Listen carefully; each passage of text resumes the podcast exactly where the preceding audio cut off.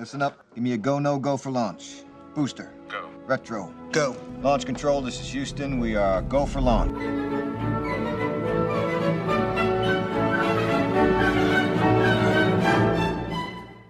Use the Force, Luke.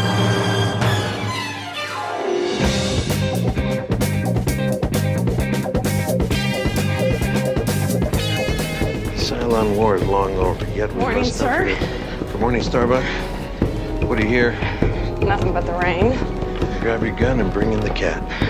Boom, boom, boom.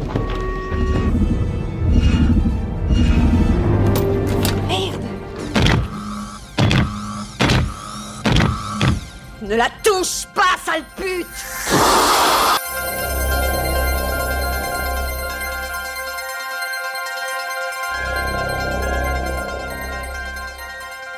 Bonjour à tous. Je vous souhaite la bienvenue dans ce nouvel épisode de l'Odyssée de Circé où on va s'éloigner du système solaire puisqu'on va partir loin, loin, loin dans l'espace. On ne sait pas trop où. Et je vais vous parler du film Enemy Mine de Wolfgang Petersen. Alors ce film, je l'ai découvert en lisant sa novélisation dans un premier temps. Mais je dois vous planter le décor de la personne qui m'a parlé de ce film parce qu'elle l'avait vu au cinéma. C'est ma copine Hélène. Quand j'étais en troisième, Hélène, elle lisait aussi Yoko Tsuno et euh, parmi mon cercle d'amis, c'était un peu la seule qui était un peu ouverte à la science-fiction. Et quand je suis rentrée en troisième, au début de ma troisième, a été diffusée à la télévision française euh, en prime time à partir du 9 septembre 1985 la série V, la mini-série V. C'était lundi soir en prime time et moi j'étais à l'internat. Donc je ne pouvais pas le voir en prime time. Je devais attendre le samedi où j'espérais que ma mère n'ait pas oublié de l'enregistrer pour que je puisse le voir. Et ma copine Hélène, pendant toute la diffusion de V à la télévision française, eh bien, euh, elle qui avait une télé dans sa chambre, et qui était externe et pas interne, elle venait euh, tous les mardis matins, une demi-heure en avance au collège, pour me raconter l'épisode de V de la veille. Donc j'ai eu une vision de V qui a d'abord été imaginaire, avant le samedi suivant où je découvrais l'épisode. C'était un moment génial de partage euh, toutes les deux en fait.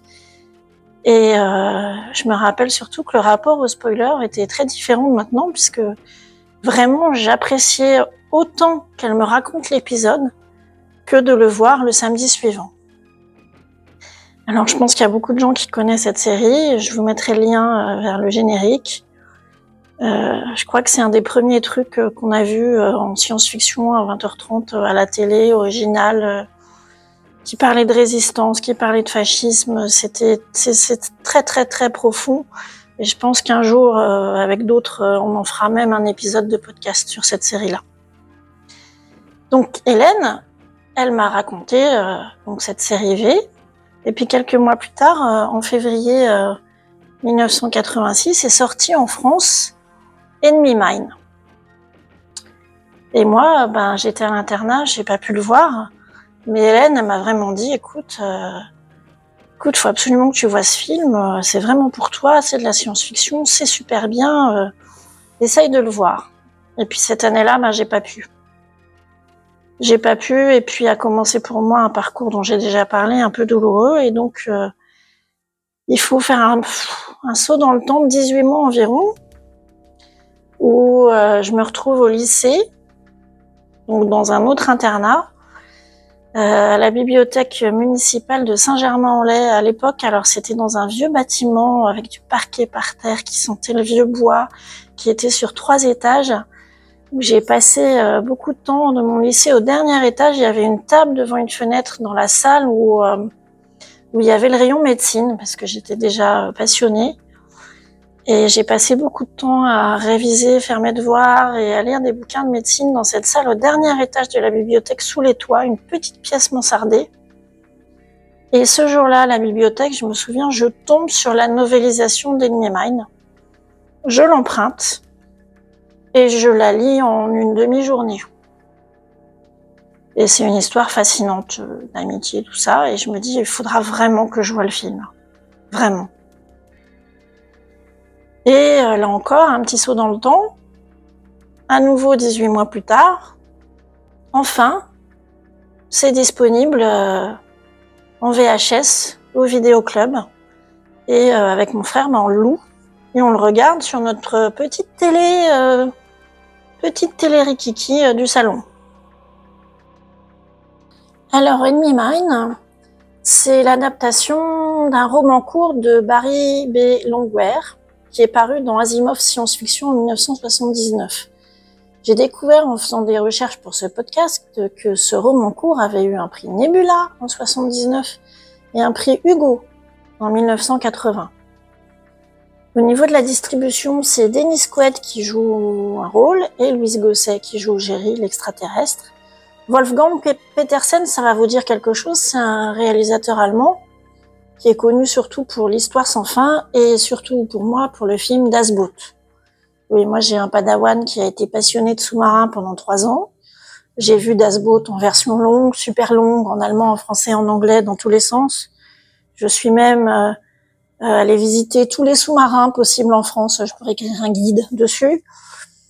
Et euh, on est même allé à La Rochelle, dans un endroit qui est assez sympa à visiter, qui est le bunker de La Rochelle, qui se visite au centre-ville. Et euh, dans ce bunker, donc c'est toute l'histoire des U-boats à La Rochelle. Et vous avez même des photos du tournage d'Indiana Jones, euh, le premier.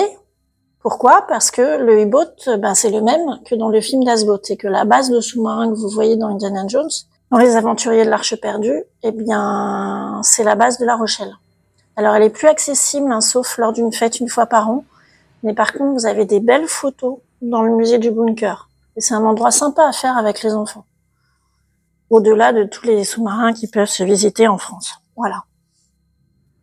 Donc, euh, Wolfgang Petersen, réalisateur chevronné, en fait, il reprend le projet d'un autre réalisateur qui avait déjà explosé le budget, il arrive et il recommence tout. Il recommence tout le tournage. Et euh, je vais vous lire la jaquette de ce que raconte ce film. Alors, dans cette superbe aventure de science-fiction aux effets visuels époustouflants, on en reparlera, hein, deux soldats impliqués dans une violente guerre futuriste entre la Terre et la planète Dracon atterrissent sur une planète brûlante et abandonnée. Pour commencer, L'homme, Denis Quaid, et son adversaire extraterrestre, Louis Gossett, qui a la forme d'un reptile, tentent de s'exterminer. Mais après avoir lutté contre les éléments naturels et s'être affrontés l'un l'autre, les deux pilotes échoués se rendent progressivement compte que leur seul espoir de survie consiste à faire abstraction de leur haine réciproque. Alors ce résumé, oui, donc euh, les effets visuels époustouflants, euh, bon, on repassera un peu quand même. Disons que la, le film s'ouvre sur une bataille spatiale. Je vous rappelle que c'est un film de 1985 qui fait vraiment penser aux batailles spatiales de Galactica 1978. Alors on boude pas son plaisir, hein. c'est toujours sympa. Moi j'adore les batailles spatiales, vous savez. Donc ça commence par une bataille spatiale. Et donc les deux, les deux ennemis se retrouvent sur la même planète. La planète hostile. Pour vous donner un peu une idée, ça a été tourné à Lanzarote, aux îles Canaries, qui est un environnement volcanique. Moi, j'ai eu la chance d'y aller. Hein. C'est une île complètement volcanique qui a servi notamment aussi euh, dans le tournage de Star Wars Rogue One, donc toutes les roches noires, les lacs verts. Euh, c'est un environnement euh, très hostile, très volcanique. Alors dans le film, il y a en plus une faune locale qui n'a rien à envier au sarlac de Star Wars, hein, un espèce de machin qui essaye de les bouffer par en dessous. Et donc, ces deux ennemis vont se rendre compte que pour survivre, il va falloir qu'ils s'entraident, même si au départ ils se faisaient la guerre. Hein. Le film vous montre et vous raconte euh, comment euh, ces deux personnages vont peu à peu s'apprivoiser et devenir amis. Parce que c'est une des scènes marquantes du film, c'est quand l'humain euh, dit à l'extraterrestre qu'il est son drac, qu'il est son ami. Alors pour l'époque, il y a des maquillages d'extraterrestres assez incroyables et moi je salue alors la performance de Dennis Quaid certes, mais surtout la performance de Louise Gossette qui rien qu'avec les yeux et ce maquillage euh, sur sa face qui était, alors c'est pas numérique, hein, c'est un masque en latex euh, qui mettait trois heures à mettre, enfin comme d'habitude, rien qu'avec l'attitude physique et le regard, arrive à faire passer plein plein plein d'émotions. Il me fait penser à Doug Jones vous savez, dans la forme de l'eau et dans Star Trek Discovery. Vraiment, il joue avec son corps et son regard pour faire, faire passer des émotions. Euh, pour survivre, donc, ces deux protagonistes ne peuvent que s'entraider, partager des repas, apprendre leur langue. Alors, au niveau réalisation, c'est sûr, par rapport à d'autres films de science-fiction qu'on a pu voir après c'est un peu simpliste, mais en fait, c'est pas ça qui est intéressant. C'est vraiment le huis clos, les interactions entre les personnages. Et j'ai envie de vous dire que la pauvreté de l'environnement, des images, est largement habillée par la musique, parce que la musique est de Maurice Jarre. Oui, oui, Maurice Jarre, Laurence d'Arabie, Docteur Givago, le papa de Jean-Michel, dont j'écoute beaucoup la musique encore. Euh, qui habille ce décor hostile avec une musique symphonique, mais qui fait passer aussi beaucoup, beaucoup d'émotions, mais qui est euh, extrêmement présente. Un, un, aspect aussi du film, c'est le système de reproduction des dracs. Vous verrez, ils sont hermaphrodites, ça a son importance dans le film. Et ça, bon, c'est quand même le post-alien. Hein. Il faut que les extraterrestres aient des modes de reproduction différents pas sexué pour que ça fonctionne. Donc tout ça pour vous faire un film qui parle de d'antiracisme, de comment il faut se découvrir, qu'il faut se parler, qu'il faut interagir avant de se faire la guerre. Et pour ça, il est très actuel. Et moi, j'ai envie de faire un parallèle. Je vous ai déjà fait une émission sur Cry Freedom et Stephen Biko. Ben, c'est sorti dans ces mêmes années.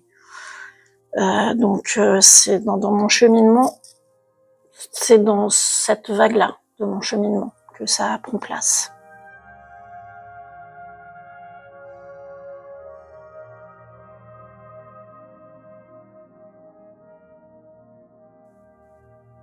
Je ne vous en raconterai pas plus parce que j'ai quand même envie que vous regardiez le film ou que vous lisiez le livre d'ailleurs. Alors où est-ce que vous pouvez trouver tout ça? D'occasion, le film se trouve euh, sur tous les sites d'occasion. La novélisation aussi, pour une bouffée de pain.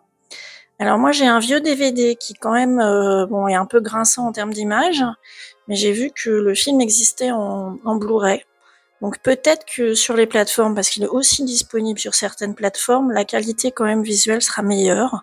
Ce sera restauré, donc euh, je vous laisse essayer. bien sûr dans vos médiathèques, alors c'est souvent dans la réserve. Hein parce qu'encore une fois, c'est un vieux truc. Donc c'est dans vos médiathèques que vous le trouverez. Et je vous invite vraiment à regarder ce film euh, en essayant d'avoir des yeux, euh, des yeux un peu naïfs, quoi. Et de prendre cette histoire euh, qui est belle telle qu'elle est. Voilà, voilà. Alors, L'Odyssée de Circé fait partie du label Galaxy Pop. Je remercie les copains qui m'aident pour le montage, pour diffuser les épisodes. Merci à vous, vous êtes des amours avec moi. Je vous invite à venir discuter sur X ou Blue Sky au sujet de cet épisode ou de ce film. J'ai bien envie d'avoir vos retours. Je vous remercie tous pour votre soutien sans faille dans cette période un peu compliquée et je vous embrasse. Donc, euh, comme vous le savez, la période est compliquée. Je sais pas si j'arriverai à tenir le rythme des épisodes. J'ai quelques idées, mais ça nécessite quand même du travail. Et euh, j'ai un emploi du temps qui se complique et un niveau de fatigue qui monte. Mais en tout cas, j'ai toujours des idées en tête et dès que j'aurai l'énergie, je vous ferai d'autres épisodes. À bientôt!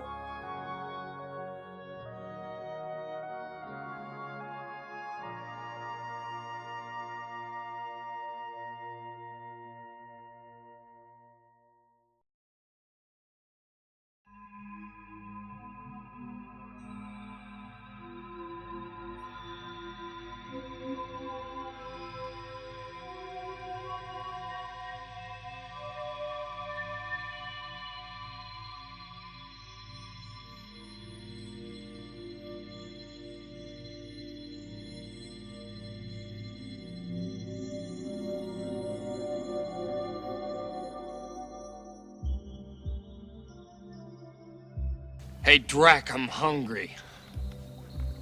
Hungry. You understand that? Hungry, huh?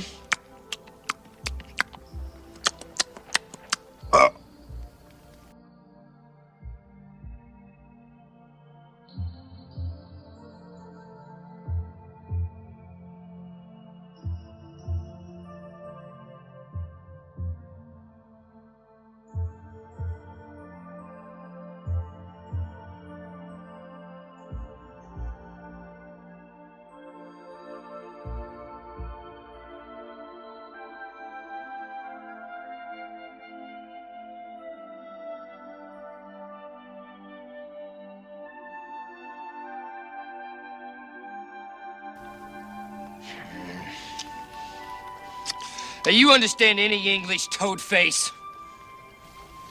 Cassandra. What? Cassandra Erkman.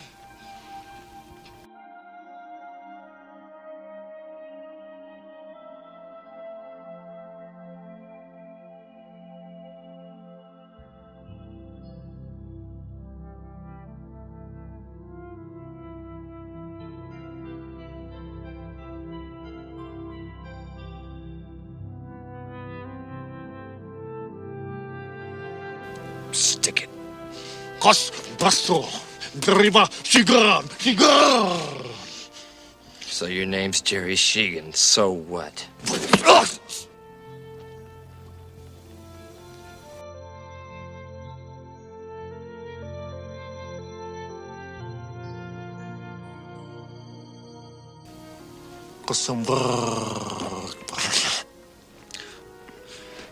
What, you want to know my name? Willis E. Davidge. Da.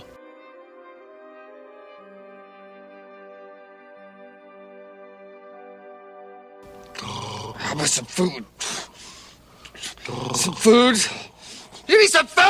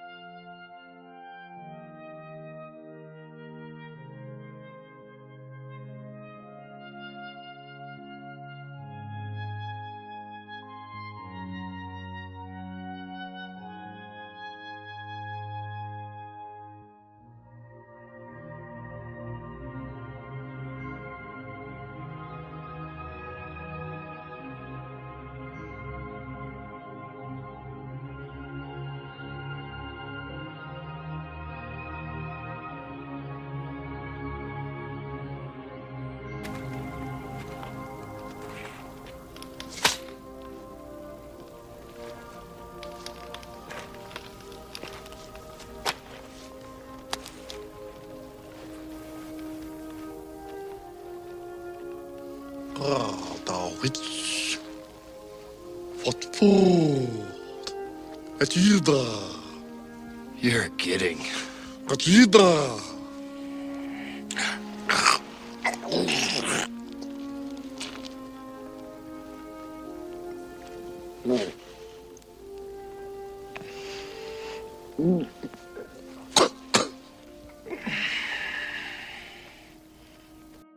Galaxy Pop, Galaxy Pop. Galaxy Pop, Galaxy Pop. Wow. Galaxy Pop.